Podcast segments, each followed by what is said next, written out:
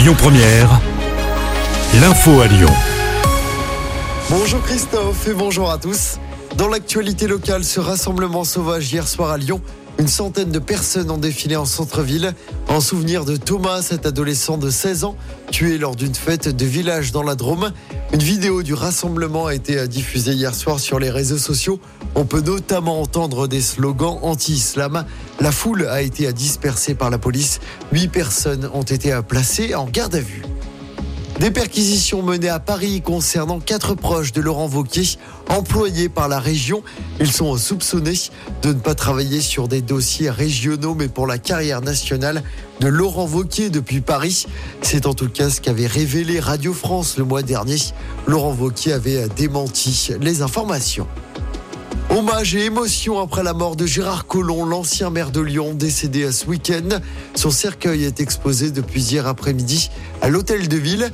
Les Lyonnais étaient nombreux à se succéder pour dire adieu à celui qui aura dirigé la ville pendant près de 20 ans. Son successeur à la mairie, Grégory Doucet, a tenu à lui rendre hommage. On l'écoute. La ville de Lyon vient de perdre l'une de ses plus extraordinaires incarnations, l'un de ses plus ardents serviteurs. Gérard Collomb a accompagné le destin de chacune et de chacun d'entre nous et il a marqué de son empreinte indélébile celui de notre cité. Il a fait corps avec elle, il l'a aimée et il l'a transformée en écoutant les aspirations du plus grand nombre, à la recherche et avec le souci de l'intérêt général. C'est pour ce qu'il a accompli avec nous, pour Lyon, que nous sommes là aujourd'hui, puisqu'il a œuvré pendant près de 20 ans à son développement pour en faire ce que nous savons, si nous y sommes aussi attachés, c'est forcément en grande partie grâce à lui. Et vous pouvez encore vous recueillir près de son cercueil ce mardi de 9h à 20h à l'atrium de l'Hôtel de Ville. Les funérailles de l'ancien maire de Lyon, Gérard Collomb, se dérouleront demain à 11h à la cathédrale Saint-Jean.